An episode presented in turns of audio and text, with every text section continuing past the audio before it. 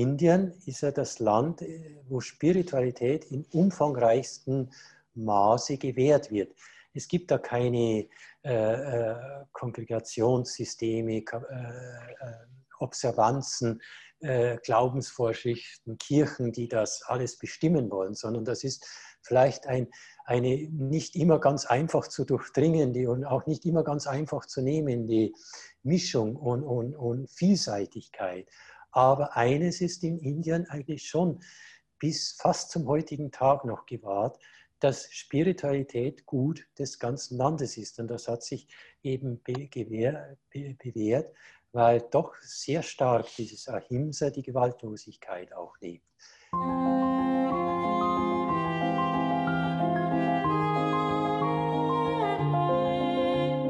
Bevor jetzt das Video startet, habe ich eine große Bitte an euch. YouTube demonetarisiert fast alle unsere Videos mittlerweile. Und das bedeutet, dass wir in dem Ranking bei Google ganz weit nach hinten absacken. Ähm, das bedeutet, wir verlieren circa 80 Prozent der Zuschauer und äh, das bei Videos, bei denen wir uns sehr viel Mühe geben, dass sie natürlich ein großes Klientel und eine große Reichweite haben. Äh, ihr könnt natürlich mithelfen, indem ihr uns abonniert, und äh, die Glocke halt betätigt. Das kostet nichts, es ist ein, sind äh, zwei, drei Sekunden und schon haben wir praktisch eine Community gestaltet. Wenn ihr aber noch mehr für uns tun wollt, dann reloadet ihr das Video und teilt es auf eurer Seite. Noch besser ist natürlich, wenn man den Link äh, downloadet und dann nochmal bei euch neu uploadet. Hiermit äh, geben wir euch alle Rechte und jetzt wünsche ich euch viel Spaß bei dem Video. Hallo liebe Zuschauer, heute habe ich wieder einen sehr spannenden Gast, äh, der nicht nur äh, sich sehr gut in Naturheilkunde auskennt. Äh, Herr Grill, äh, mögen Sie sich vielleicht ganz kurz selber einmal vorstellen? Ja, ich bin eigentlich äh, am meisten bekannt als Bergsteiger, eigentümlicherweise als Bergsteiger, weil ich in Jugendjahren und bis zum heutigen Tag sehr viele Klettertouren eröffnet habe. Und des Weiteren bin ich natürlich auf einem Gebiet, das weniger politisch orientiert, sondern mehr fachlich orientiert ist zur Spiritualität tätig. Also mein Fachgebiet und meine Literatur, die ich verfasst habe, geht hauptsächlich über die verschiedensten Themen von Philosophie, Spiritualität. Insofern ist natürlich das Zeitgeschehen, wenn es auch politischer und äh, ökonomischer Art ist, ist interessant, es philosophisch oder beziehungsweise spirituell zu durchdringen. Das ist natürlich interessant für mich, beziehungsweise entstehen da eine ganze Reihe von, von sehr essentiellen Fragen.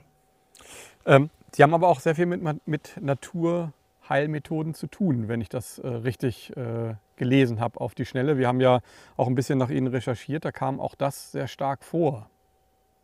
Ja, also ich habe relativ viel Arbeit geleistet und auch äh, Bücher verfasst über Naturheilkunde. Ich bin anthroposophischer Heilpraktiker und äh, gerade eben, weil ich in der Schweiz bin, komme ich gerade vom Verbandstreffen.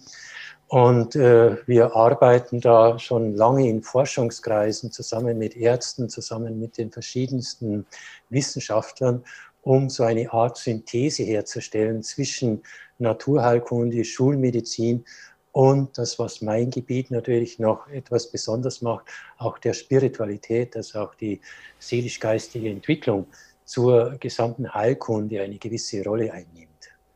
Also äh, Sie sind natürlich da auch ein, ein toller Gesprächspartner, äh, gerade auch zur Spiritualität. Ähm, aber bevor wir da hinkommen, ähm, will ich zu etwas ganz Einfachen, ähm, wie Sie das auch schon gesagt haben, zu etwas kommen, was äh, Sie doch am bekanntesten gemacht hat, das ist das Bergsteigen. Ähm, ist das ein Prozess gewesen, so dieses, dieser ähm, autodidaktischen Führung zum Beispiel über das äh, Bergsteigen, dann auch diese anderen äh, Dinge und diese anderen Gipfel zu ersteigen, also ähm, Dinge anders zu machen, andere Wege zu gehen. Ähm, hat das viel mit dem Bergsteigen auch zu tun? Ja, mit Sicherheit. Äh, mit schon äh, sehr jungen Jugendjahren begann ich äh, das äh, Felsklettern und dies in besonderer Stilform, eben im seilfreien Klettern. Diese Stilform, die äh, war natürlich zu dieser Zeit, es sind jetzt 45 Jahre zurück, einige Provokationen mit sich. weil zu dieser Zeit war der Trainingszustand natürlich ein ganz anderer. Aber das, was mich natürlich prägte in den Jugendjahren, war, dass ich mich selbst individuell sehr stark finden musste. Das heißt also, ich habe eine sehr starke, ich glaube, das kann man sagen, eine sehr starke Eigenwilligkeit, Unabhängigkeit, Eigenverantwortung ausgeprägt. Und in diesem Sinne ist mir natürlich auch bis zum heutigen Tag von Seiten des Bergsteigens gewissermaßen wie anerzogen auch der Weg der Selbstbestimmung des Menschen sehr wichtig geworden. Äh, in der Heilkunde, in der Naturheilkunde wie in der Schulmedizin geht es ja ganz besonders darum, dass man mehr oder weniger den Menschen von oben, von Staatssystemen, von Krankenkassensystemen und vielleicht von, von Gewissenskonflikten ausgehend auch den Menschen bestimmen möchte und er selbst nicht mehr so recht weiß, wie er seine eigene Gesundheitsfürsorge verantworten und steuern kann. Diese Selbstbestimmung, diese, diese Reife zur Unabhängigkeit musste ich mir äh, erarbeiten. Und ich denke, dass es ein Teil ist, den ich heute mit gutem Gewissen im Sinne der Philosophie, der Yogakunde, der, der ganzen Arbeit der Heilkunde gut unterrichten kann.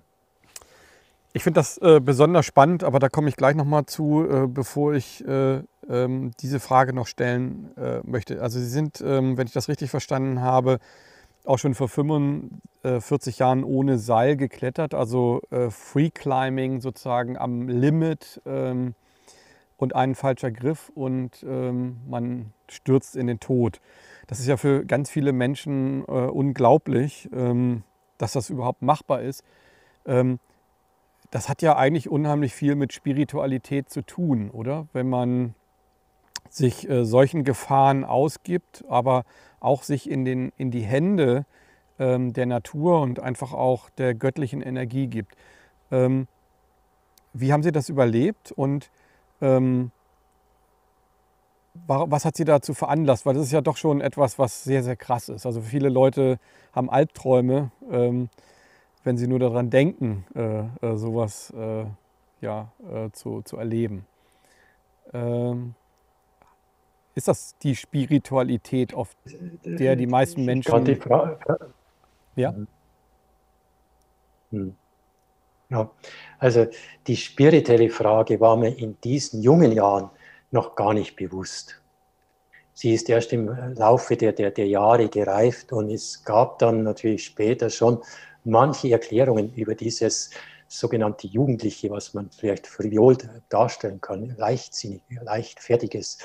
Eigentlich ein vorsichtiger Mensch. Ich bin nicht ein leichtfertiger Mensch. Und ich hatte mir sehr wohl diese äh, damaligen Klettertouren überlegt. Das heißt also, ich hatte eine Idee. Ich hatte eine Idee, wie eine Klettertour sicher, leicht, schnell und ohne Ballast zu bewältigen ist. Wie sie aus dem Rhythmus, aus dem dem Zusammenwirken von Natur, äh, Atmung, Bewegung, Beziehung zum Felsen und durchaus äh, Beziehung zu mir selbst, zu einer guten Selbstkenntnis der Leistung äh, am sichersten, am besten stattfinden kann. Ich würde das so bezeichnen, das ist eine Grundvorbereitung fürs Leben, Spiritualität oder Yoga-Gruppen, sondern Spiritualität findet man ja meistens dort, wo man weniger davon spricht. Es ist der Spiritualität ein sehr geheimnisvolles Wort, also es hängt ja vom Geist ab, der Geist, dem man der Sache beimisst. Und wenn ich jetzt im Nachhinein zurückdenke, dann hatte ich schon dem Bergsteigen einen gewissen Geist äh, zugrunde gelegt, aber eben sehr viel unbewusst. Ich finde das extrem spannend, ähm, weil wir machen uns ja jetzt auch auf eine Tour, auf eine Wandertour, natürlich nicht so extrem wie Sie, aber man spürt dabei ganz einfach die Gewalten der, der ähm, Natur und äh, die sind manchmal ja ähm, auch sehr mächtig. Und ähm, wir laufen jetzt den bekanntesten Wanderweg ähm, Europas ähm, oder den schwersten Wanderweg Europas. Und ich kann das äh, ziemlich nachfühlen ähm, dass das unheimlich viel auch mit Spiritualität zu tun hat. Aber wann kam denn dieser erste Gedanke, dass das auch ähm, mit äh, dass das auch etwas Spirituelles ist, weil man braucht ja Gottvertrauen. Ne? Ja, mhm, ja, Gottvertrauen und Kenntnis der eigenen Kräfte und Kenntnis der, der Umgebung, der, der, der Bedingungen, denen man sich ausliefert oder aussetzt. Also wenn man sagt Gottvertrauen, dann würde ich dieses Wort durchaus gegliedert sehen. Also Gott ist das äh, Selbst, das Selbst des Menschen. Aber dieses Selbst ist ja doch ein geistige, eine geistige Instanz und die wo zur Natur, den Umgebungsbedingungen sein. Und gleichzeitig muss dieses Selbst wieder eine gute, reife Erfahrungsentwicklung durchmachen. Es muss durch Ängste vielleicht einmal durchschreiten, es muss durch verschiedene Bedingungen schreiten, muss sich wieder gegenüberstellen können und daraus Wahrnehmungen höherer Art, Wahrnehmungen bis hinein vielleicht in die profunden Tiefen der, der, des Lebens gewinnen. Also dieses Selbst, dieses Gottvertrauen oder Selbstvertrauen ist meines Erachtens eine Sache, die der Mensch, jeder, jeder Mensch, gleich wo er steht, nach und nach entwickeln sollte oder könnte. Oder wenn es heute auf unsere Zeit bezieht, eigentlich müsste er es entwickeln. Eigentlich, eigentlich bräuchte er es, weil wenn er es nicht entwickelt, kommt er gerade in dieses der so stark von Suggestionen bevormundet wird, dass er eigentlich gar nicht mehr weiß, was ein Selbst vielleicht sein kann, beziehungsweise wie sich dieses Selbst im Sinne eines Vertrauens anfühlen kann. Wenn dieses Selbst nicht mehr im Vertrauen angefühlt, nicht mehr wahrgenommen wird, dann denke ich, ist auch nicht von irgendeinem fernen Gott zu reden, den man irgend als Jetzt ist es ja doch so, dass ähm, wenn man so etwas macht, ähm, ich glaube, da ist einer der wichtigsten Ratgeber vor allen Dingen auch Demut.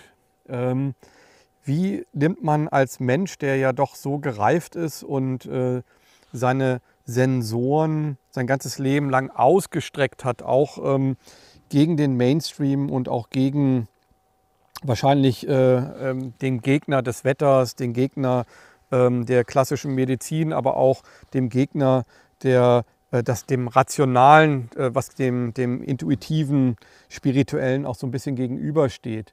Ähm, wie ist, ähm, ja, wie kommt einem da die Corona-Zeit vor?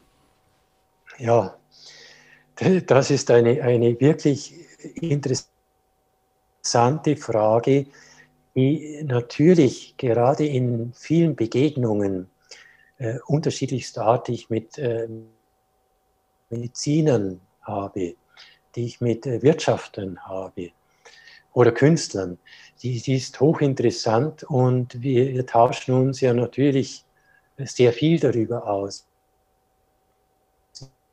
Fragt er, wie die zu diesen Umständen ist.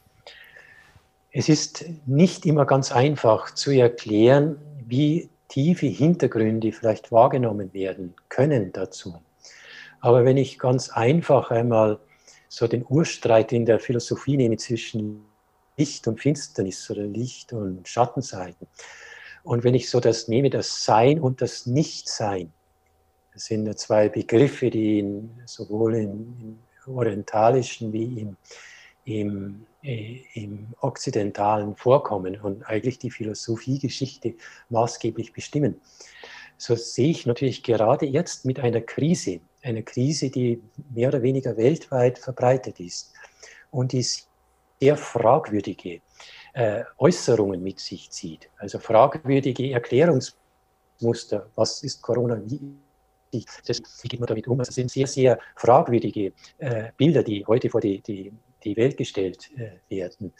Jetzt um gar nicht zu polarisieren, was jetzt gut oder nicht gut ist, sehe ich in dem Sinne eine ganz äh, Hören Sie mich noch? Jetzt sind Sie wieder da. Ich höre es, ja. Mhm. Ja, wir haben da jetzt gerade so ein bisschen eine Internetunterbrechung gehabt. Ähm, ich sage das auch vielleicht mal ganz kurz den, den Zuschauern. Ähm, wir sind halt äh, beide sehr weit auseinander. Also von daher bitten wir natürlich manchmal um die leichte Verzögerung. Ähm, eigentlich ist das Gespräch äh, gut äh, zu verstehen, aber manchmal haben wir dann doch so einen, so einen kleinen Aussetzer. Ähm, für uns, ähm, oder ich möchte Sie eigentlich nochmal bitten, weil das war, glaube ich, doch sehr, sehr entscheidend, was Sie gerade gesagt ja. haben. Ja. Ähm, das vielleicht nochmal zu wiederholen, weil es war doch sehr stückelig, so dass wir ja. dann vielleicht ähm, das zusammenschneiden können.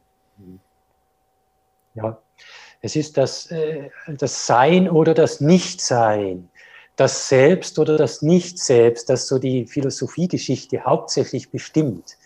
Und gerade diese zwei Pole, die so schwer vorstellbar sind, weil sie zunächst einmal abstrakt wirken, Sein oder Nichtsein, ein Selbst zu haben oder kein Selbst zu haben, ein Selbst aufzugeben oder ein Selbst zu übersteigern. Äh, was ist ein Selbst? Ja? Und äh, es zeigt sich jetzt in der Corona-Zeit eine ganz bedeutungsvolle Situation. Man kann sein Selbst im Sinne des Bewusstseins, im Sinne eines eigenständig zu erwerbenden Bewusstseins richtig zum, äh, zur Erfahrung, zum, wenn man sich ordentlich mit Logik auseinandersetzt und den Zeiterscheinungen begegnet. Man kann aber sich auch unter den Zeiterscheinungen aufgeben und den Suggestionen der Zeit glauben und allen Pfaden der Ängste folgen. Und ich sehe das gerade von spiritueller Seite notwendig, dass heute nicht mehr etwas kann von Staatsseite, von Kirchenseiten, von einseitigen Doktrinen, sondern dass der Mensch sein Bewusstsein, also seine Fähigkeit der Wahrnehmung zur Vorstellungsbildung, zur Logik, zur zur Gedanken- und, und Gefühlsentwicklung, dass es ergreifen müsste heute. Und dann stärkt das sein Immunsystem und würde meines Erachtens in dieser Zeit sehr viel positiven und auch polaritätsfreien äh, Beitrag leisten können. Wenn er das aber versäumt, wenn er mehr den Konsum sich selbst aufgibt, nur den äußeren Medienbotschaften folgt und somit diese Selbsterkraftung im Sinne einer Logik nicht leistet, dann geht er das Nicht-Selbst, in die, die, das Nichtsein über. Und darin sehe ich heute eine ganz wichtige Entwicklung, die man spirituell bezeichnen kann, aber man könnte sich ganz normal auch sagen, sie ist eigentlich rein von Immunstatus, von, von Seiten der Gesundheit dringend notwendig. Ich finde das sehr interessant, ähm, denn wir haben ja in der Corona-Krise ähm, viel gehört von unseren Politikern, aber eigentlich nie, ähm, dass man die Leute aufgefordert hat, äh, ihnen zu sagen, ähm, ermächtigt euch selber, ähm, nehmt diese Krise auch als Chance. Ähm, keiner braucht Angst zu haben äh, und äh, versucht ganz einfach ähm, eure Hausmittel für die Stärkung des Immunsystems, den Geist äh, durch Meditation und durch Yoga zu stärken. Ähm, und wenn dann alles nicht hilft, ähm, dann sind wir mit einer Ärzteschaft noch bereit, um den Menschen zu helfen. Es ist genau das Gegenteil eigentlich passiert. Ähm, es wurde Angst gemacht und es wurde nochmal Angst gemacht und es gab nur eine Option, das ist die Impfung.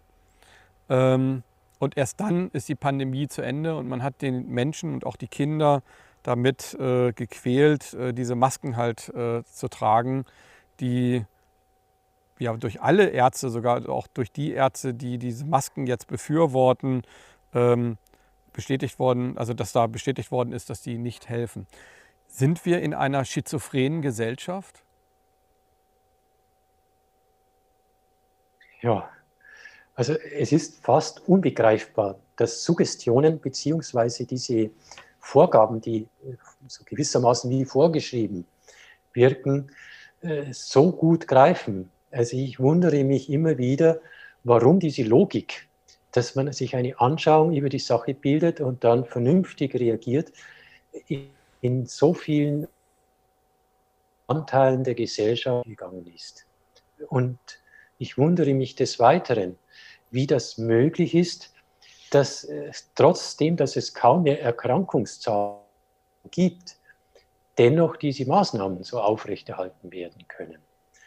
Es ist aber schon erstaunlich, dass scheinbar der ganze Mensch außerordentlich stark nach der Anerkennung seines Berufes, nach seinem, äh, äh, wie sagt man, seiner allgemeinen Anerkennung einfach sucht. Mhm. Sein Status, ja.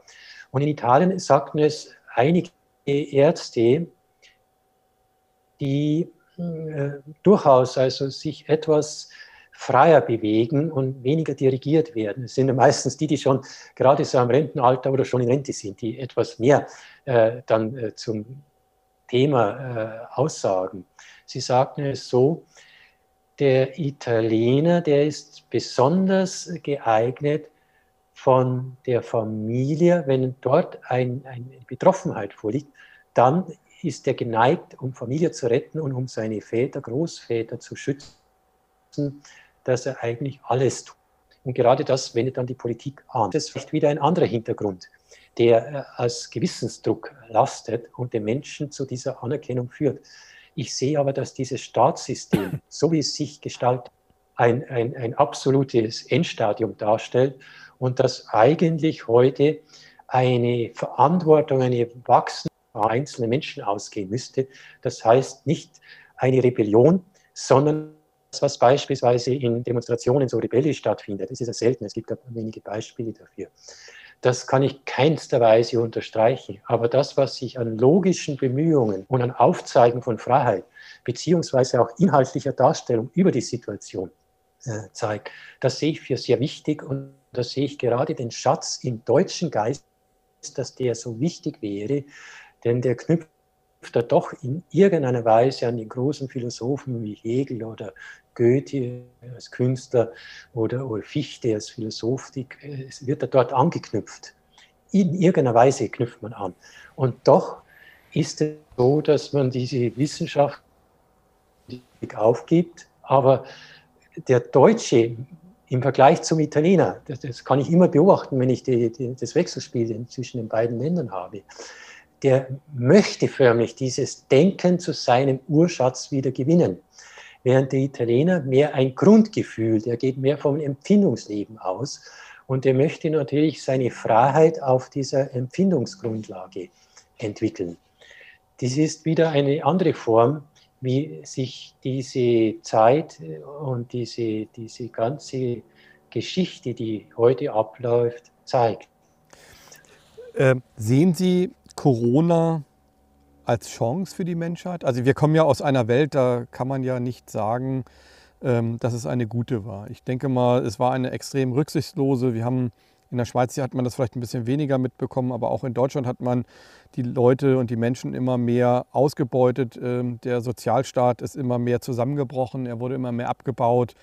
Betrug und ähm, ja, oder Betrügereien im, im großen Stil waren gang und gäbe. Man hat die dritte Welt ausgebeutet, das Humankapital und ist damit in Menschen umgegangen, nicht besser als äh, mit den Hühnern in den Großschlachtereien. Und ähm, im Endeffekt kommen wir aus einer Welt, die ja philosophisch eigentlich am Boden lag. Ähm, und trotzdem hat man das Gefühl gehabt, ähm, wenn man nur die Oberfläche gesehen hat, das Rationale, dann ging es uns ganz gut und äh, jeder hat, äh, wenn es irgendein Problem da gab, ähm, darauf reagiert, indem man es einfach ignoriert hat.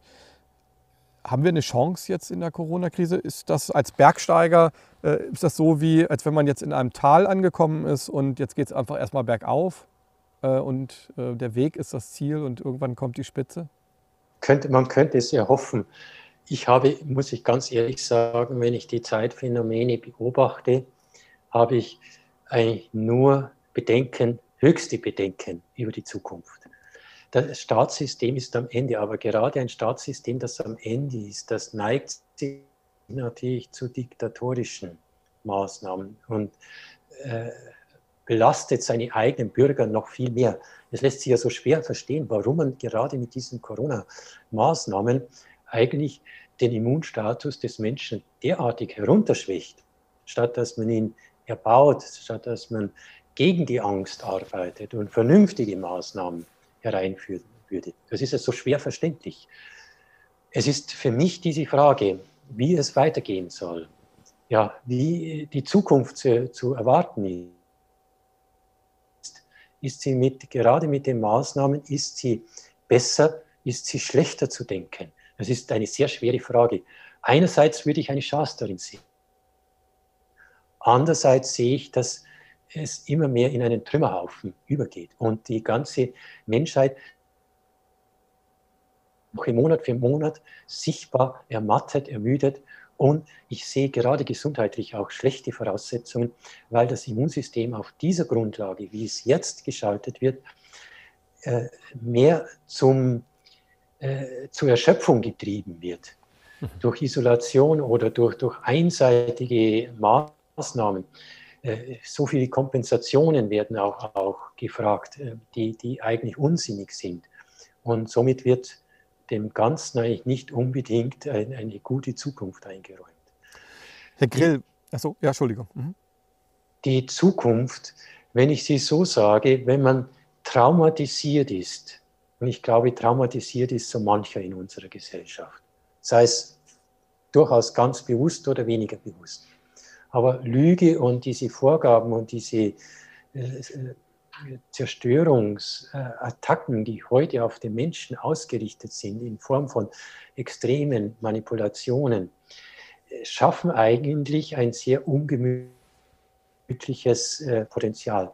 Das heißt, der Mensch müsste eigentlich lernen, dass er sein Bewusstsein inhaltlich und zu äh, besseren, hervorragenden Themen aufrichten lernt und nicht so sehr sich von diesen Ängsten und von diesen ganzen Maßnahmen, die also das, diese ganze Corona-Zeit mit sich bringt, peinigen lässt.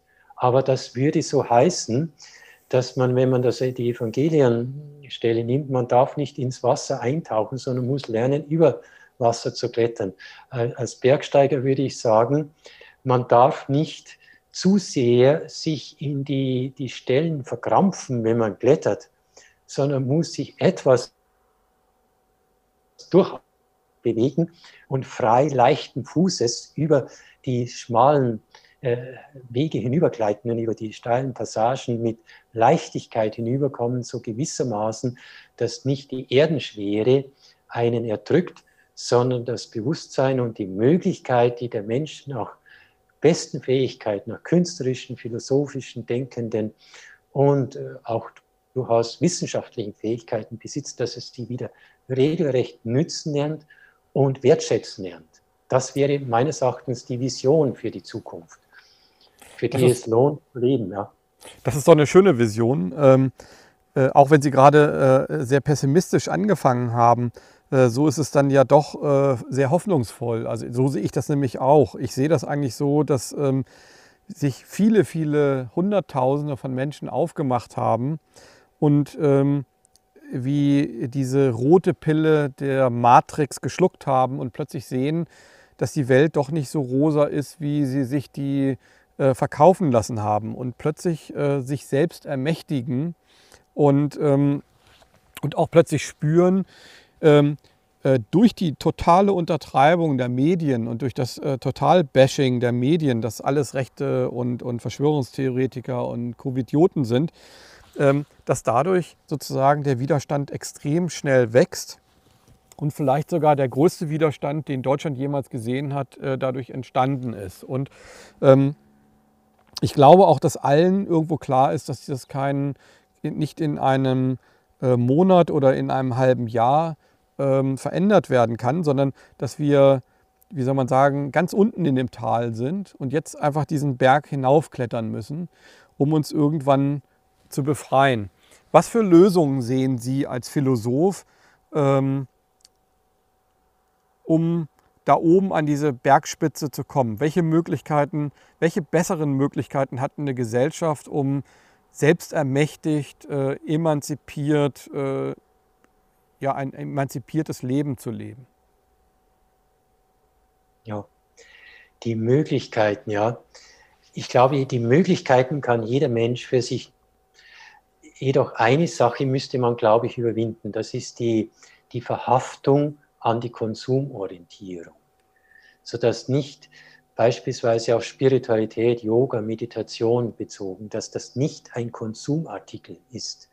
Es macht das schwierig für meinen Unterricht, weil Personen kommen und sagen, ja, können Sie mir mal helfen? Können Sie mir mal ein Rezept geben? Und ich habe dieses Rezept nicht in direkter Hinsicht verfügbar, sondern ich kann nur damit beginnen, dass äh, eine gewisse Denkkraft, eine gewisse Gefühls- und auch Willenskraft erbaut wird. Das heißt, man bräuchte eigentlich heute im Allgemeinen eine Übungsweise, ganz unkonfessionell. Die muss nicht an Osten oder an Westen gebunden sein, nicht an eine bestimmte äh, äh, Philosophie, sie muss nicht an Anthroposophie einseitig gebunden sein. Wenn auch vielleicht ich vielfach von der Anthroposophie auch, auch manche äh, Zitate beziehe daran gebunden sein. Sie kann völlig unkonfessionell gehandhabt werden. Und Übungsweise, ich als erstes einmal eine gute Anschauung über sich selbst und über die Sache, über die Objekte, über die Zeiterscheinung bildet und dann die Zeiterscheinungen langs dringen lernt, dass man also eine Art Konzentration entwickelt. Eine Konzentration, die nicht jetzt nur zur Selbstversenkung, zur mystischen Selbstversenkung allein dient, sondern die sich beispielsweise mit dem Gegenstand der Auseinandersetzung intensiv beschäftigt. Das wäre, das ist Schulungsinhalt, so einfach wie möglich äh, zu, zu aussagen. Man nimmt einen Begriff, man sagt sich ja, Immunsystem, was ist das? Wie funktioniert das nach schulmedizinischer Hinsicht? Wie wird es von der Naturheilkunde interpretiert? Ja, was will das Immunsystem? Was sagt es aus? Und man lernt es kennen. Und dann wird man es kennenlernen auf eine Weise, wie man es bereits schon anregt. Das heißt, es ist Auseinandersetzung mit einem Thema, das heißt, wertvoll, denn es ist eine Art Meditationsarbeit.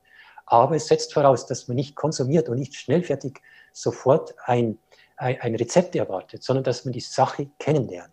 Und so müsste eigentlich die Lüge von der, von der Wahrheit unterschieden werden. Das müsste, müsste jeder Mensch eigentlich eigenaktiv nehmen, bevor er die eine oder andere Methode konsumiert. Also gerade für die Bewegung Querdenken sehe ich das auch so wichtig, dass, dass der Einzelne auch leistet, dass das nicht nur Vorreiter geben, sondern dass jeder Einzelne sich zu dieser Unterscheidungsfähigkeit erziehen lernt, dass er Lüge von Wahrheit wirklich unterscheiden lernt und selbst für, für ausreichend gute Begrifflichkeit, Vorstellungskraft, Bewusstheit und Inhalt des Lebens eintreten lernt. Also darin sehe ich eine, eine große Möglichkeit, polaritätsfrei und wirksam in die Zeit zu gehen. Aber es ist eben keine Erwartung daran zu knüpfen. Man darf nicht den großen Meister nach vorne schicken, der es für einen erledigt, sondern man muss selbst sich erziehen lernen, selbst sich in, den, in der Disziplin, wenn man sie als Meditation im weitesten Sinne fasst, muss man sich gründen lernen. Das haben Sie sehr schön gesagt und ich glaube, ähm, das war auch meine größte Kritik an den letzten Demonstrationen, dass ich gesagt habe, ähm, wir brauchen, natürlich brauchen wir Vorbilder und wir brauchen auch Vorreiter, aber wir brauchen keine, äh, ähm, keine Star-Allüren und wir brauchen keine Star-Redner, äh, sondern wir brauchen vor allen Dingen die Gesellschaft, die sich selber sozusagen emanzipiert und äh, dieser Prozess dieser Emanzipation braucht auch ziemlich viel Zeit. Ähm, ich weiß nicht, ob Sie es wissen, aber wir haben ja äh, durch einen Zufall ähm, die Meditation mit ins Spiel gebracht. Deswegen heißt das Ganze ja auch Ignorance Meditation.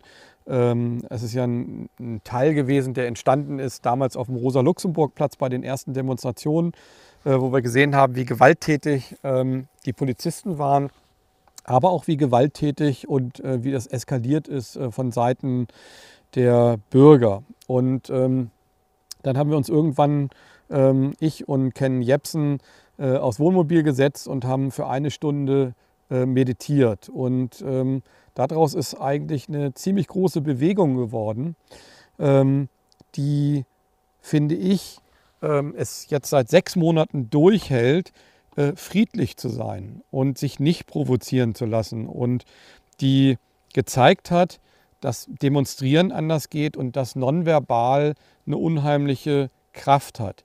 Wie stark ist das Nonverbale?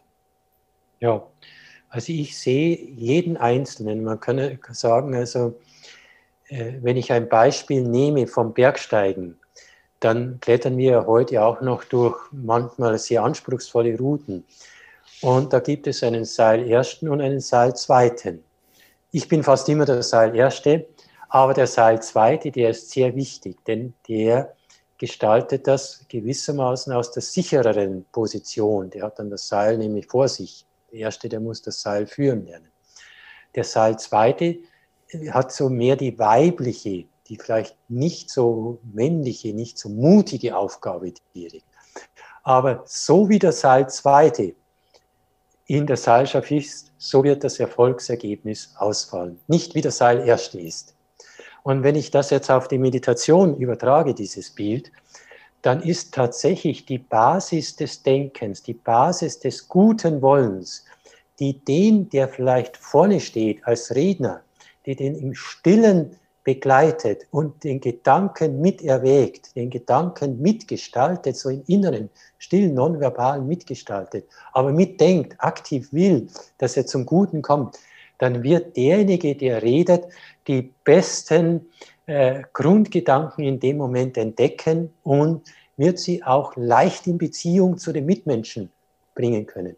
Des Weiteren ist diese Meditationsform, das, wenn man sie so ausdrückt, so die, die aktive, aber nicht unbedingt so nach außen laut redende Meditation, auch so geeignet, dass so mancher, der in der Politik steht, der also gar nichts mit dieser Sache jetzt zu tun hat, dass der doch plötzlich eine andere Art der, der äh, Entscheidung treffen lernt. Also ich sehe gerade, wenn von unten nach oben die, die, die, die Menschheit zu einer Würde aufsteigt, zu einer würdevollen Handlung und sich nicht provozieren lässt, nicht, selbst wenn schlimme Dinge vor sich gehen, nicht provozieren lässt, dann kann meines Erachtens nur ein positiveres Ergebnis geschehen. Aber der Weg, glaube ich, so wie er jetzt aussieht, ist sehr langwierig und er braucht wirklich wiederholtes, äh, mutiges, äh, ausdauerndes, äh, diszipliniertes Verhalten. Also man darf sich in dem gegenseitigen Wahrnehmen nicht zerspalten lassen und er darf sich nicht von außen zu irgendwelchen Parolen äh, provozieren lassen. Ähm, das ist gut, dass Sie das nämlich sagen, weil ich will mal das Bild vielleicht ganz kurz aufzeichnen. Es ist ja so, wenn ähm, Hunderttausende von Menschen äh, meditieren und das ist irgendwie so mein Bild, was ich ähm, in meinen Träumen sehe, dass irgendwann die Menschen wirklich zu Hunderttausenden meditieren und nicht nur demonstrieren. Ähm, und es entstehen Angriffe auf friedliche Menschen. Äh, dann passiert ja etwas, was die Wahrheit nämlich verändert. Was ja auch äh, zum Beispiel durch die Lügen der Presse momentan sich auch verändert. Also ich gebe mal ein Beispiel. Wenn, ähm, wenn die Presse zum Beispiel sagt, ähm, es waren 30.000 bis 38.000 Menschen in Berlin und jeder, der da war von diesen Hunderttausenden von Menschen, hat gesehen, das ist so eine dreiste Lüge, dann ist diese Lüge sozusagen äh, so entkoppelt, dass sich sozusagen die, die Medien sozusagen selber K.O. geschlagen haben. Wir haben vor zwei Tagen einen Brief entdeckt äh, von der Pressesprecherin der Polizei in Berlin, die geschrieben hat, und das hatte sie wirklich scheinbar ernst gemeint, oder es war ein Tippfehler, aber das kann ich mir eigentlich nicht äh, vorstellen, ähm, dass 8000 Demonstranten am Berliner Engel waren. So, das heißt also, wir haben eine dreiste Lüge, die auch viele Menschen schon äh, spüren und auch sogar die Leute, die die Bilder sehen, jetzt in den alternativen Medien, spüren, dass das äh, einfach äh, dreist und gelogen ist. Und genauso ist es doch eigentlich auch, wenn Hunderttausende von Menschen meditieren und tatsächlich jetzt ein Angriff sein sollte, dann richtet sich ja sozusagen die Guten, die man ja immer als Politiker, so wie sich die Politiker hingestellt haben, und diejenigen, die äh, mit Maß und, und Toleranz der, der Gesellschaft dienen, das kippt dann ja sozusagen in das Gegenteil. Das heißt also ähm, in das Diktatorische oder, oder in das Autokratische. Das heißt also, das Meditieren an sich ist der Weg zum Ziel oder sehe ich das so verkehrt? Ja, äh, ich glaube, da kommen wir sehr gut zusammen und es ist äh, sehr bedeutungsvoll, dass die Meditation dass man einen guten pflegt, einen positiv guten Gedanken, sondern dass Meditation immer eine Idee, sie beschäftigt sich mit einer Idee des Möglichen, des Guten, des Möglichen, des Schönen, des Wahren, des, des Zukunftsfreudigen, der, der, der Liebe, der, einer, einer Liebe für die, die Zukunft, eine Brüderlichkeit, wenn man es nach der nach diesem Begriff der französischen äh, Revolution nimmt, der Brüderlichkeit, dass man, man sehnt sich ja danach. Aber man bleibt nicht stehen bei diesen Wünschen, sondern beginnt es von dieser Idee so weit zu denken, dass es bis in die praktische Empfehlung die Selbstverständlichkeit der Handlung auch, sodass der Ende zu dem Gegenstand, den er wählt für seine Meditation, also die, die ideale Vorstellung, die er wählt, dass er zu dem selbst mit der Zeit auch wird. Das ist nicht ganz leicht vorstellbar, gemeint sein kann. Es ist äh, manchmal in verschiedenen äh, Bereichen des Lebens sichtbar, dass jemand ein Fachgebiet so gut durchdrungen, authentisch repräsentiert. Also beispielsweise in der Yoga-Übung sage ich es so, man kann eine Yoga-Übung praktizieren, sie so einigermaßen fahren, sodass ein gewisser Energiefluss im, im Körper spürbar wird. Dann kann man die Yoga-Übung aber vertiefen und Empfindungen immer tiefer erfassen, sodass man, wenn man eine bestimmte Übung dann, also die, oder diese Übung, die man vertieft hat, ausdrückt, also die Vertikalität, die aufrichtige Kraft der Wirbelsäule, wenn man das ausdrückt, drücken lernt, in Zentriertheit und Schönheit, dass dies zur Offenbarung auch des geistigen Wertes, also zur aufrichtige Kraft des Menschen dann wird. Und dass der Mensch, wenn er nur auf die Bühne tritt, diese Authentizität bereits schon ausstrahlt. Das wäre dann das Endresultat der Meditation. Also Meditation kann verschiedene Stufen haben von ersten Wahrnehmungsprozessen, von ersten Bewusstwerdevorgängen bis hin zur tiefsten, innersten Persönlichkeitsentwicklung und Authentizität. Also das würde ich als Stufenfolge bezeichnen. Hierzu braucht der Mensch aber, dass er gute Vorstellungen sich vornimmt, denn er braucht schon eine Vision, wie die Zukunft aussehen kann und wie ein nächster Baustein sein kann in der ganzen Wirklichkeit.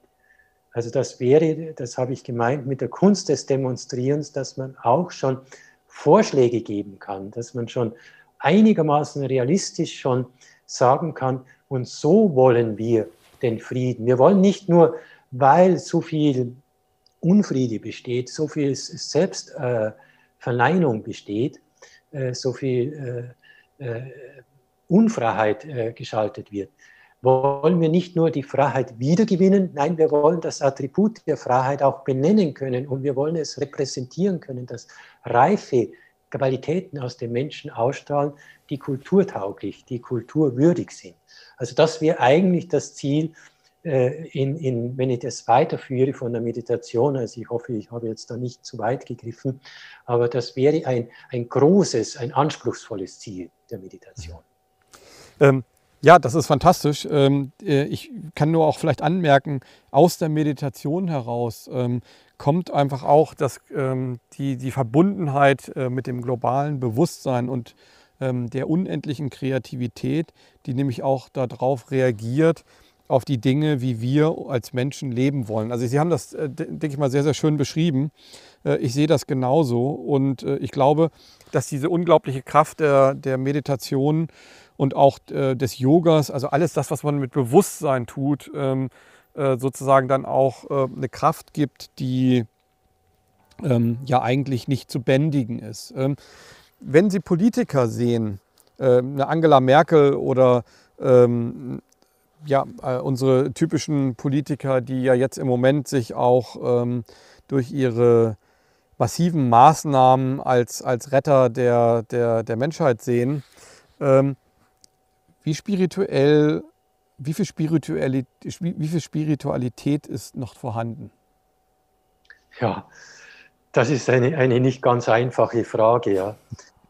Also die, die fällt mir wirklich. Es ist ein bisschen polemisch, ich weiß. Ich glaube. Äh es, ist, es ist, wenn ich Politiker sehe, ja, dann sehe ich sehr, leider sehr wenig äh, Substanz zur Wahrheit. Wenn ich äh, Gandhi zitiere, der hat er Ahimsa zum Gegenstand seines Wirkens gemacht. Ahimsa, die Gewaltfreiheit. Und so kann man äh, weitergehen und kann man Sat, Satya nehmen. Satya heißt ja Wahrheit. Wie viel Wahrheit als Grundsubstanz lebt wirklich und wie viel wird um Anerkennung der Welt, um, um schöne Wortformeln gerungen. Da muss ich leider sagen, also gerade bei Frau Merkel, wenn ich, es ist, glaube ich, kein großes Geheimnis und dann sehe ich dieses, diesen Selbstverlust sehr groß. Also sehe ich, dass da nur eine äußere Rechtmacherei beziehungsweise ein, ein Schönreden und Versprechen stattfindet, das keine Substanz hat. Und das man, glaube ich, als solches heute erkennen kann, wenn man nur geneigt ist, einigermaßen sich damit auseinanderzusetzen. Es ist, glaube ich, die Spiritualität wirklich heute erst wieder zu erringen und sie muss, glaube ich, sie kann auch nicht durch Kirchensysteme oder durch irgendwie Obrigkeiten gegeben werden. Sie muss, glaube ich, von unten herauf, von einzelnen Menschen wieder als Wert, als, als Kraft, als Substanz wieder erzeugt werden. Und das vielleicht in einer Notzeit, wo äußerlich ein, ein unendliches Chaos besteht. Es ist ja schon komisch. Ähm, ähm, Frau Angela Merkel ist ja in einer Pfarrersfamilie groß geworden. Also da ist ja Spiritualität ähm, auch eine ganz, ganz wichtige, entscheidende ähm, Sache, auch mit Sicherheit in einer Familie.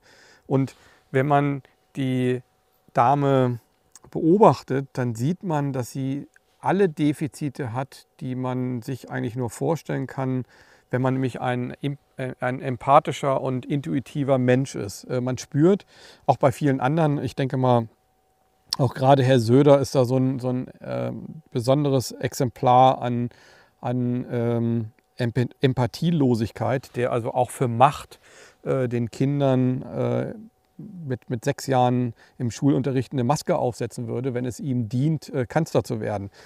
Ähm, aber was ich einfach nicht verstehe, und ähm, das ist das, äh, wir hatten ja jetzt gerade die Landtagswahlen und im Endeffekt hat man so ein bisschen das Gefühl, da hat sich gar nichts geändert. Ähm, die Leute wählen noch, obwohl das alles auch so ein bisschen auf der Kippe steht, weil äh, man sieht ja immer nur die halbe Wahrheit. Ähm, gutes Beispiel, äh, ähm, in Nordrhein-Westfalen wurde gewählt, äh, es haben 51,5 Prozent mitgemacht. Die Zeitungen haben gesagt, oh, 1,5 Prozent mehr als bei den letzten Landtagswahlen. Aber sie haben nicht dazu gesagt, dass sie die ganzen 16-Jährigen, dass sie nämlich jetzt auch plötzlich wählen durften. Die Frage, die ich mir einfach stelle, wie kann es sein, dass fast noch die Hälfte oder wahrscheinlich mehr als die Hälfte diesem Narrentheater noch glaubt? Vor allen Dingen, wenn dieses wichtige menschliche Gut der Empathie nicht mehr zu spüren ist sind wir alle da schon so weit weg von, von diesem empathischen Empfinden, dass wir andere Dinge, anderen Dingen trauen? Ja, mhm. ja das, ist, das ist wirklich eine, eine sehr berechtigte Frage. Und vor allem bemerke ich, dass diese Frage nach diesem Sinngehalt des, des ganzen Treibens heute sich wirklich aufdrängt.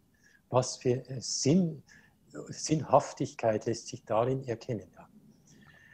Also es ist, es ist für mich immer wieder erstaunlich, wie das Kompensationspotenzial des Menschen heute äh, wirksam ist und wie er gewissermaßen etwas zu retten versucht, das gar nicht mehr äh, tauglich ist für die Zukunft. Also ich glaube, wir leben heute in einer, einer starken Illusion und wenn man die Staatssysteme sieht, dann sind sie meines Erachtens deshalb so sehr irrational, weil sie nicht mehr die Möglichkeiten der Regierung richtig aufrechterhalten können. Wenn ich die Frage, die ich eigentlich auf der äußeren Ebene eben nicht beantworten kann, sie einmal aus meiner Forschungssicht beantworte, also aus einer sehr tiefgreifenden, sehr esoterischen Forschungssicht beantworte, tue ich mich leichter. Äußerlich finde ich tatsächlich nur Widersprüche und, und verwickle mich direkt, wenn ich versuche, das ökonomisch zu erklären oder zu, äh, ich kann mich auch nicht zufrieden geben, wenn man das sagt, ja, da gibt es so gewisse einseitige Machtstrukturen, die das so wollen. Das ist für mich auch keine plausible Antwort. Ich schaue das nach geistigen Gesichtspunkten an. Und nach geistigen Gesichtspunkten sehe ich gerade, dass sich heute in der Menschheit eine Art Sterbeprozess vollzieht. Also wenn man ihn so jetzt nicht zu, zu physisch nimmt, so ein, ein Ablösungsprozess vollzieht. Ein Ablösungsprozess, wo er mit seinem ganzen Potenzial, des, was er so gewohnt ist, was er so im Leben so einfach dahin lebt und nach Erfahrungen so äh, ausdrückt, dass er nicht mehr richtig vorankommt, sondern dass er erst aufmerksam werden muss, dann muss er eben Empathie entwickeln. Das ist ein so wichtiges Glied für die Zukunft. Also er muss erkennen lernen, wie fühlt der andere, wie fühlt die Menschheit und muss von dem heraus gewissermaßen seine Lebensführung wieder meistern. Wenn ich, meistern. Wenn ich auf Gandhi zu sprechen komme, dann hatte er nicht die Freiheit, in diesem Sinne für Indien für sich beansprucht, sondern er hat die Vision größer geschaffen. Größer in dem Sinn, dass er sagt, ja, Himsa, das ein Glied des Yoga ist, das bringt er in das Politische hinein. Wenn ich das jetzt auf den einzelnen Menschen beziehe, dann kommt der einzelne Mensch, wenn er nur bei sich bleibt, nur sich selbst finden, verwirklichen oder retten möchte, also nur wenn er sich selbst vor Schlimmen schützen möchte, dann verliert er sich. Wenn er aber eine einigermaßen brauchbare größere Idee, die muss nicht gleich Ahimsa oder Satya im weitesten Umfang sein, aber wenn er eine etwas größere Idee fasst, geistig fasst und von dieser Idee ausgehend äh, den Mut hat, ins Leben zu treten, dann, glaube ich, rettet er sich nicht nur selbst, sondern rettet er vieles in der Kultur und in der Gesellschaft. Es kommen ihm, wenn ich das so esoterisch ausdrücke, die Engelskräfte wieder, oder im Indischen würde man sagen, die Deva-Kräfte, die kommen ihm wieder mehr entgegen, während sie ihm gar nicht mehr vertraut sind, wenn er so ganz in seinen Ängsten um die kleinliche Existenz ringt und dabei die größeren Ideen und Ideale nicht mehr wahrnehmen wird. Also das sehe ich so derzeitig also in, in diesen Scheideweg, der sich in der Menschheit ganz großflächig äh, zeigt. Also gerade das Beispiel von Gandhi, wenn man sich erinnert, er kämpfte nicht für sich und sein Überleben, sondern er kämpfte für eine größere Idee wenn jeder Mensch das sinnvoll, rational, natürlich muss das gut sein, weil sonst kommt auch vielleicht Ideologisches zum Vorschein oder frenetisch, äh, Frenetisches zum Vorschein.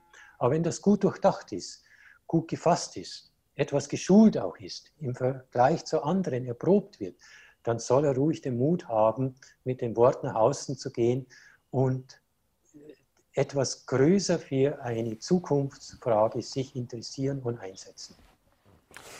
Ich habe ähm, noch eine, also noch, noch ein paar wenige Fragen, weil wir müssen auch langsam zum Schluss kommen. Ähm, aber wir müssen das unbedingt weiterführen, weil ich habe das Gefühl, äh, da gibt es noch sehr viele Fragen. Ähm, sagen wir mal ganz einfach, ähm, wir gucken in die Zukunft und es würde eine Politik geben, äh, bei der die Spiritualität ein wichtiger Faktor ist. Also gehen wir einfach mal davon aus, wir haben Politiker, die jeden Tag eine Stunde, bevor sie Politik machen, am frühen Morgen meditieren. Wäre die Politik eine ganz andere? Ja, ich glaube schon, dass das sehr anders wäre. Ja. Es gibt natürlich Unterschiede. In Indien ist ja das Land, wo Spiritualität im umfangreichsten Maße gewährt wird. Es gibt da keine äh, äh, Kongregationssysteme, äh, äh, Observanzen, äh, Glaubensvorschriften, Kirchen, die das alles bestimmen wollen, sondern das ist vielleicht ein, eine nicht immer ganz einfach zu durchdringende und auch nicht immer ganz einfach zu nehmende Mischung und, und, und Vielseitigkeit. Aber eines ist in Indien eigentlich schon bis fast zum heutigen Tag noch gewahrt, dass Spiritualität gut des ganzen Landes ist. Und das hat sich eben bewährt, weil doch sehr stark dieses Ahimsa, die Gewaltlosigkeit auch lebt. Während im Westen beispielsweise sehr stark Kirchensysteme, Observanzen, strenge Vorschriften, Regelungen bestehen und die es jemandem wie mir zum Beispiel gar nicht leicht machen, Denn äh, wenn ich sage, nein, Spiritualität sollte eigentlich gut von jedem Menschen werden und sollte auch gut, wenn ein Gut, ein, ein, ein, ein Bestand sein, der wieder in die Politik vordringt. Also nicht ein konfessionelles Gut, sondern ein, ein durchaus praktisches, äh, lebensvolles, äh, spirituelles äh, Leben sollte in, bei jedem Menschen vorhanden sein. Denn wenn man keinen Geist als höhere Seinsinstanz wertet, wo bleibt dann die Entwicklungsfrage? Weil wir unterscheiden uns ja doch durch das vom Tiere, weil das Tier nicht der Geistträger ist, sondern seelische Triebe besitzt. Das Tier aber kann nicht eine Idee ergreifen und die Idee verwirklichen. Der Mensch kann eine Idee ergreifen und diese verwirklichen. Dazu muss er aber neben seinen Bekenntnissen, die er äußerlich macht, tatsächlich in sich Spiritualität für wahr halten und für eine mhm. Möglichkeit der Zukunft nehmen. Also er muss äh, praktischen Gebrauch machen von dem, was tatsächlich im besten Sinn Geist und Entwicklung sein kann. Es ist wirklich spannend, mit Ihnen sich zu unterhalten. Ich habe vielleicht noch eine ganz kurze Anmerkung zu Indien. Ich bin ja auch sehr oft in Indien gewesen und äh, man muss natürlich dazu sagen, äh, ich kann das völlig bestätigen. Also es gibt, glaube ich, äh, also ich habe von den Aguris bis hin ähm, zu spirituellen Einsiedlern ähm, und äh, bei der Kumbh Mela Menschen gesehen, ähm, die ich dachte, die es nur im Film gibt und äh, die aber ähm, eine Spiritualität an den Tag gelegt haben, die ja schon auch teilweise sehr abstrakt war. Und, äh, und in Indien gibt es halt alles. Äh, das ist natürlich aber auch das Erschreckende. Ähm, es gibt in Indien natürlich das Grausamste, und zwar wirklich weltweit das Grausamste. Und es gibt in Indien das liebevollste und das spirituellste. Das macht Indien vielleicht aus. Ähm, man sollte das nicht äh, idealisieren, aber das, was man wirklich sagen muss, die Philosophie in Indien wird ganz, ganz groß geschrieben. Und da können wir Westler doch eine Menge von lernen und das, wir haben ja auch eine Menge äh, von gelernt. Vielleicht mal ganz kurz noch zur Meditation, weil das auch immer eine äh, Frage ist, wo wir äh, oder eine, eine Sache ist, wo ähm, gerade die Ignorance Meditation sehr durch den Kakao gezogen wird, äh, nämlich die Frage, ähm, ist Meditation Satans Werk oder ähm, äh, ist es äh, ähm, ja eigentlich eine, eine Sache, die die ähm, weg ist von, also wir haben ganz viele äh, Bild, äh, äh, Kommentare, äh, nur Jesus ist die eine einzige Wahrheit und nur die Bibel ist die einzige Wahrheit. Ähm, können Sie mich da nochmal ein bisschen, also ich glaube, dass ich das zu wissen weiß, aber können Sie mir da vielleicht das nochmal ähm, beschreiben, was ist Meditation? Weil es ist ja kein Glaube, sondern es ist ja eigentlich eine Praxis oder sehe ich das so verkehrt? Also wenn man, wenn man beispielsweise äh, ausdrückt, äh, das ist Satans Werk, weil das könnte die Selbsterlösung darstellen. Und wir haben die Erlösung durch Jesus Christus erfahren. Und der Jesus sei die Wahrheit und der sei eben für unsere westliche Kultur wesentlich. Dann, glaube ich, hat man noch keine richtige Begriffsvorstellung von dem, um was es sich handelt, erworben.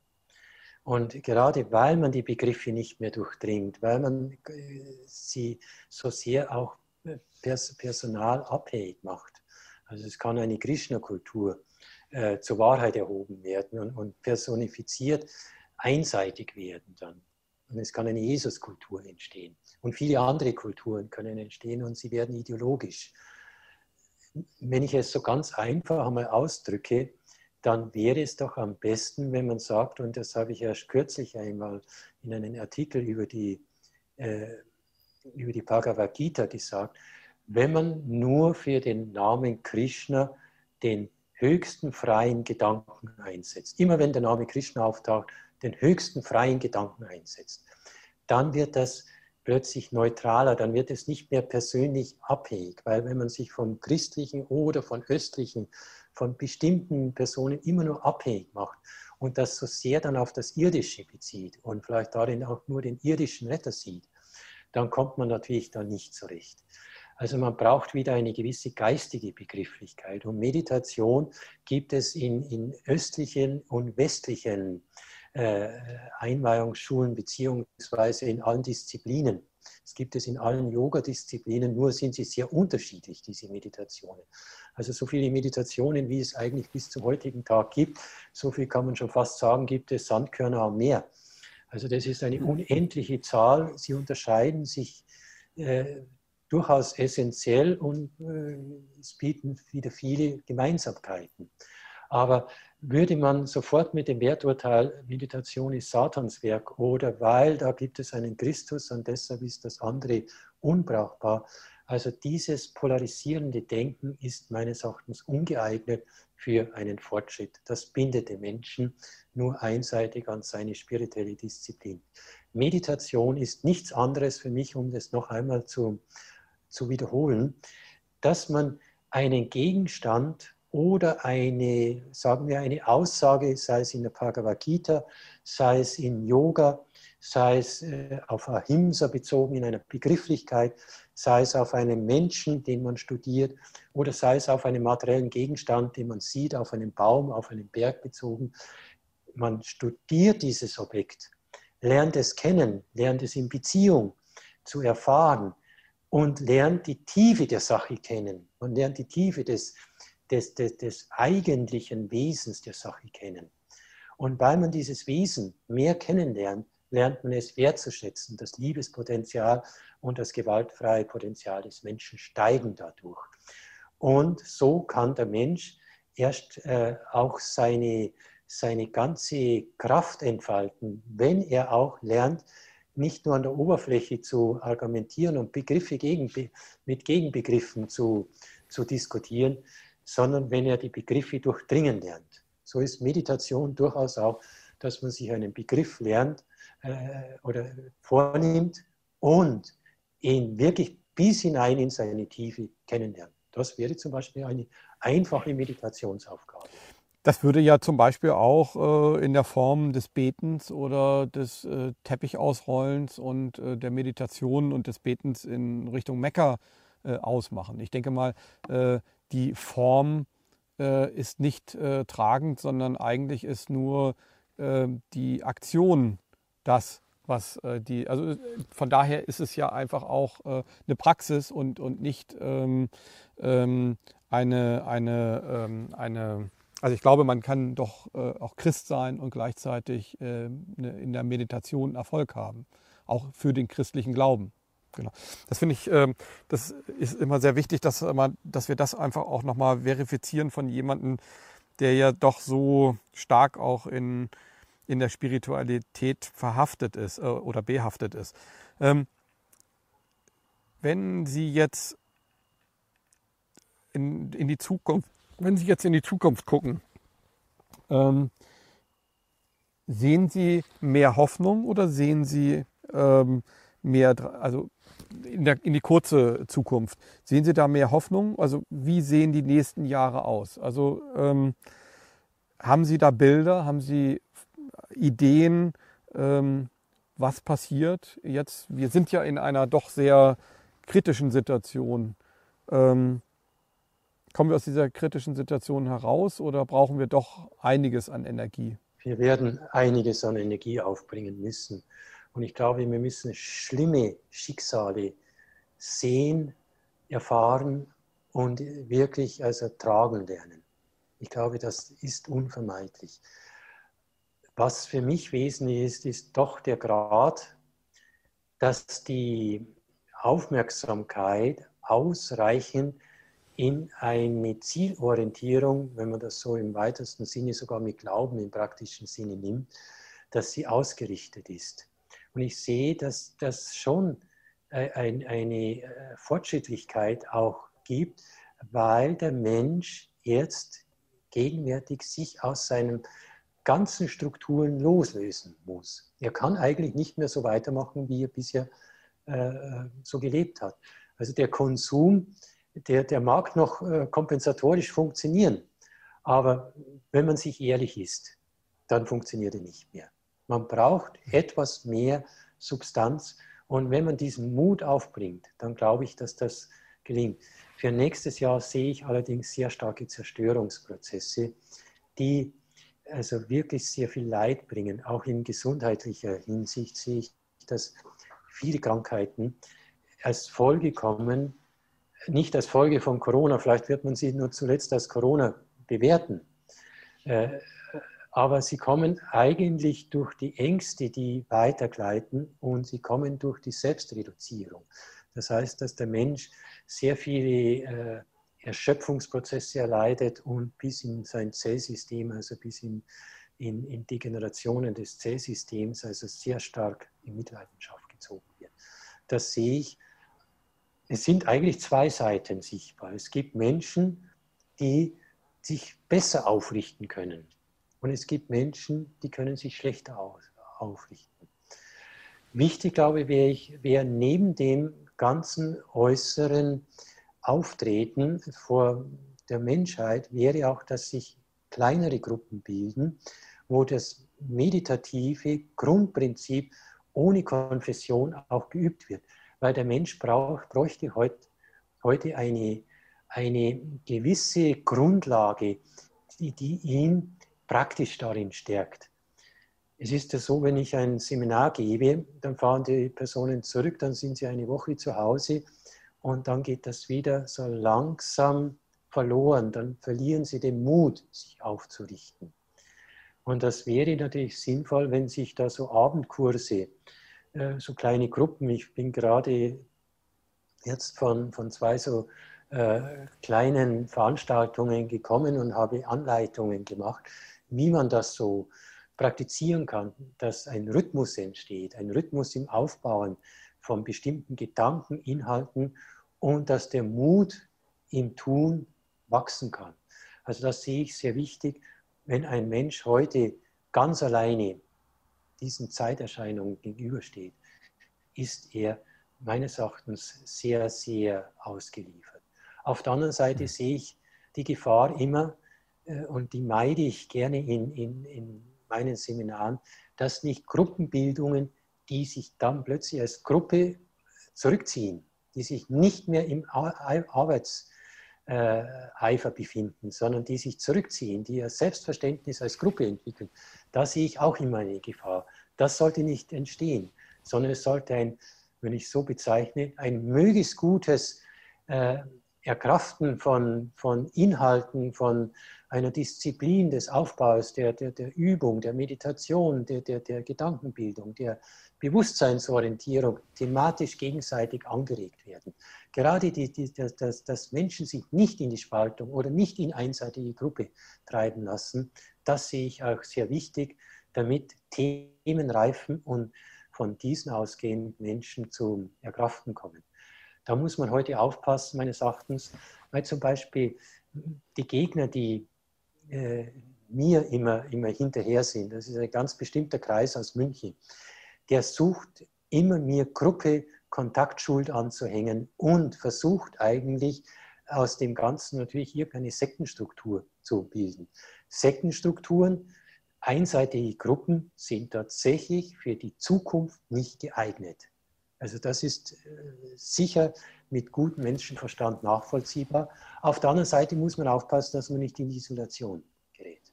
Also mhm. Isolation ist, ist das andere Extrem. Es muss ein, ein aufrichtiges, ein aktives Zusammenkommen von Menschen geben. Und das könnte unsere Zeit schon ermöglichen. Und wenn dies gut geht und man sich nicht spalten lässt, dann sehe ich in diesen Kreisen, die da wirklich gut vorangehen, ein gutes Zukunftspotenzial. Also darin möchte ich mich selbst auch, auch einsetzen, Artikel immer wieder schreiben, damit nicht äh, diese Spaltereien, die dann durch, äh, ja, die werden ja richtig inszeniert, die Spaltereien, äh, mhm. in, in, bestimmten Bewegungen, die sich einer, einer, einer, einer aufbauenden Tätigkeit anschließen.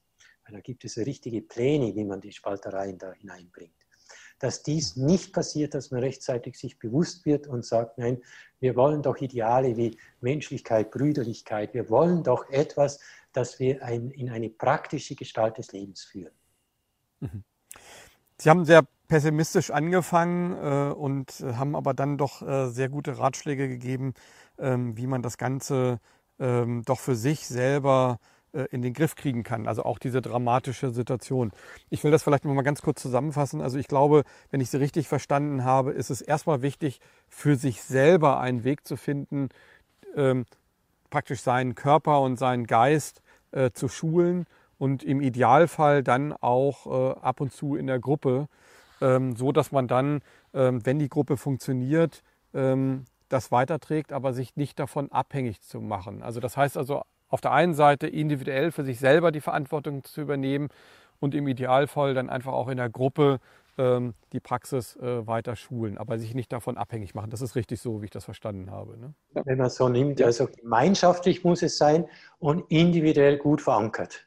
Äh, ich möchte jetzt noch mal vielleicht ganz kurz äh, ähm, auch, auch gesundheitlich ähm, jetzt als, als Naturheilmediziner ähm, auch Sie da fragen und als Sportler, ähm, was sind die wichtigsten Tipps? Also wie kriegen wir unseren Geist, wie lassen wir uns nicht in dieses Fahrwasser dieser Panikmache und dieser Angst führen? Weil ich glaube, da sind wir uns beide einig, Angst ist das, was im Moment am, der, der gefährlichste Angriff ist neben der Impfung, ähm, die kommen soll. Wenn wir diese zwei Sachen als, als, also wenn wir davor Angst haben, nämlich vor der Angst und vor der Impfung. Ich glaube, dann haben wir schon mal viel verstanden oder sehe ich das verkehrt? Also wenn man die Angst als Angst erkennt und damit als, sagen wir, wie es Aurobindo einmal gesagt hat, als nicht der Seele zugehörig, sondern als Außenkraft, also eigentlich etwas Äußeres, wie der Regen, der die Haut benetzt, dass man es hier als etwas Äußeres, sie steigt natürlich aus den Organischen auf, aber sie ist ja doch im Endeffekt nicht dasjenige, was den Wesenskern des Menschen betrifft, also die Seele oder das, was er wirklich in seiner Person ist. Also Angst ist eigentlich etwas, das durch ja, Noradrenalin-Ausschüttungen und, und, und, eigenartige äh, Prozesse entsteht. Also wenn er die erkennt, wenn er so stark wird, dass er die Angst als einen äußeren überkommenen Faktor erkennt, dann ist es schon sehr viel wert. Also beim Bergsteigen ist es ja so, dass man ja auch so manche Angstsituationen durcharbeiten muss und äh, da zittert ja auf der ganze Körper, da schlottert man wie die sogenannte Nähmaschine dann. Und da ist es so, erst einmal wieder den Griff in der Hand fühlen, dass man den noch in der Hand hat, weil in der Angst merkt man den Griff nicht mehr. Da ist die Angst, die verselbstständigt sich. Und das ist eine Situation, die möchte ich sagen, in unserer Zeit äh, besteht. Also man muss wieder den Griff fühlen lernen. Man muss wieder wahrnehmen, dass man schon noch steht, dass man dass auch noch weitere Griffe warten und dass man das Selbstvertrauen dann strafft und dann ruhig, diszipliniert weitergeht. Mhm. Also so müsste man das auch heute als, als gewisse Beobachtungskraft schulen. Natürlich gibt es noch sehr viele Möglichkeiten, wie man heute mit äh, den Bedingungen der Zeit umgeht. Also gerade die praktische Seite, die wird ja sehr viel gefragt. Man muss zum Beispiel aufpassen, wenn man Botschaften entgegennimmt, wenn man Zeitungen liest. Grundsätzlich sollte der Mensch dasjenige bewusst entgegennehmen und nicht unbewusst. Also es gibt schöne Dinge, die er natürlich unbewusst sehr angenehm aufnehmen kann. Und dennoch sollte er nicht allein bei dem bleiben, sodass nicht die Polarität kommt, die schlechten Dinge meidet man, die schönen schaut man nur an, sondern dass er grundsätzlich die Anschauungsbildung lernt. Also das sehe ich auch in der Naturheilkunde als ein Basisschritt. Also wenn jemand mir gegenüber sitzt zum Beratungsgespräch, dann sage ich ihm eigentlich fast immer, dass man das lernen sollte. Also wenn man in Zeitung liest, sei es ein guter Artikel oder sei es ein Hetzartikel, man soll bewusst äh, sich werden, was, was strahlt da ab, damit das nicht einfach ins Unbewusste aufgenommen wird. Häufig sind sogar die unbewussten Reaktionen, die wo man so nebenbei vorbeistreifen nimmt, die viel intensiveren. Man sagt, ja, man hat ja, man hat ja gar nicht teilgenommen an den, den Reden, die da so hetzerisch war, sagt man. Man hat es nur so nebenbei vernommen.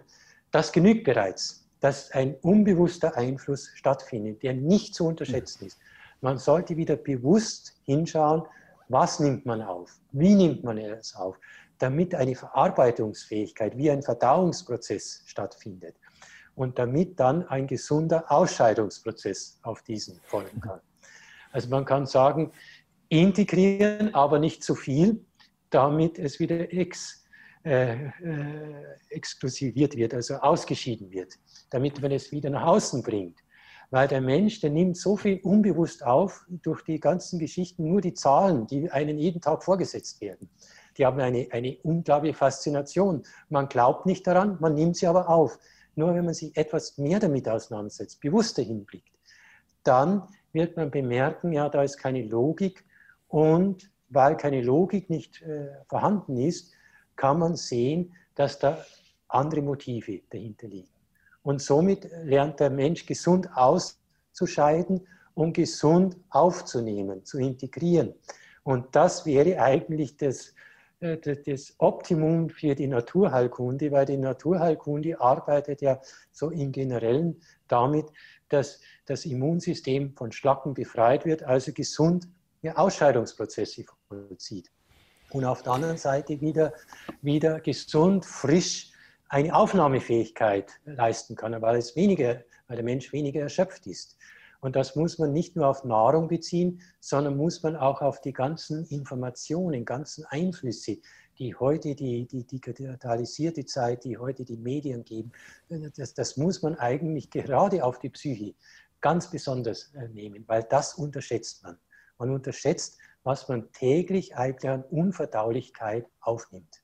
Sehr schön. Ich habe dazu einfach ein, irgendein, äh, einfach ein Bild gehabt. Ich bin ja eher so ein Vision, äh, visueller Mensch und äh, ich stelle mir gerade vor, wie ich den Spiegel lese, dann verdaue ich ihn und dann kommt er dahin, wo er hingehört, ins Klo. Ähm, das ist, denke ich mal, finde ich, äh, eine gute Metapher auf das, was Sie gerade gesagt haben. Ähm, ja, äh, ich denke mal, das Interview könnte noch viel länger laufen. Ähm, ich würde aber ganz gerne vorschlagen, dass wir da vielleicht äh, irgendwann einen zweiten Teil machen. Ich bewundere die ganze Zeit ihre, ihre schöne gelbe Wand im, im Hintergrund, äh, die doch so viel Positives ausstrahlt. Ähm, ich glaube, Sie wollten auch noch kurz was sagen. Ähm, genau. Sie sind so empathisch, dass Sie jede kleine Reaktion bei mir gleich bemerken. Ich wollte nur bestätigen, dass ich mich, ich bin hier Gast, dass ich mich in diesen Räumen mit der gelben Farbe, mit dem Anstrich äh, auch äh, durchaus sehr aufgenommen fühle. Ja. Da wollte ich nur kurz zugeben. Ja. Es hat eine unheimlich positive Ausstrahlung. Ja. Ähm, ich würde einfach vorschlagen, wir beschließen das für heute, weil es war ein unheimlich spannendes Gespräch und ich glaube, das muss man auch erstmal auf sich wirken lassen. Und ähm, ich hoffe darauf, dass wir einen zweiten Teil machen, ähm, wo es dann vielleicht auch nochmal ein bisschen mehr um die Anwendung geht. Ähm, ja, was für Mittel würden denn auch, was für klassische Mittel äh, würden Sie denn auch empfehlen? Ähm, aber das ist ein Vorschlag, das können wir dann vielleicht auch nochmal besprechen. Ich bedanke mich erstmal bei den Zuschauern fürs Zuschauen. Ich fand ähm, es für mich natürlich auch äh, selber ein, ein sehr spannendes Gespräch, weil ähm, das Bergsteigen traue ich mir nicht zu, aber das äh, extrem Bergwandern, äh, das ist auch meine Welt, weil ich einfach immer wieder gesehen habe, äh, dass wenn man durch die, wenn man sich wirklich äh, die Zeit nimmt, einfach mal zwei, drei, vier Wochen aus diesem Hamsterrad zu kommen, dann kann man wie bei der Meditation im Kleinen auch im Großen einfach sich selber etwas Gutes tun und ähm, reflektieren und äh, einfach auch einen Außenblick haben auf doch diese verrückte Zeit und vielleicht auch auf die Wut, die man dabei manchmal aufbaut ähm, und einfach auch das Unverständnis oder auch alles andere. Also man kriegt einen objektiven Blick. Also von daher ist es spannend, mit jemandem äh, geredet zu haben, der so viel äh, Erfahrung gerade im Klettern und auch in der Philosophie hat. Äh, ich bedanke mich bei den Zuschauern. Genau. Und Sie haben natürlich das letzte Wort, wenn Sie wollen. Und wenn ich das äh, noch äh, zu, zu Bewusstsein führen darf, die Empathiefähigkeit von Ihnen, die sollten sich viele Menschen anschauen. Weil ich glaube, auf diese Empathiefähigkeit, also dass man sich hineinversetzen kann in eine Thematik oder in einen anderen Menschen oder in eine Zeitsituation, darauf erbaut sich dann das weitere Gelingen. Also das ist, äh, glaube ich, also äh, sehr wichtig, dass man da ganz einfach, unkompliziert, ohne ohne schwärmerisch zu werden, dass man da, darauf hinweist, weil das ist sehr wichtig meines Erachtens und ich bedanke mich ganz herzlich. Also mich hat das Gespräch auch und die Fragestellung auch sehr, äh, sehr leicht und freudig wieder inspiriert. Ja, ja danke schön auch. Ja.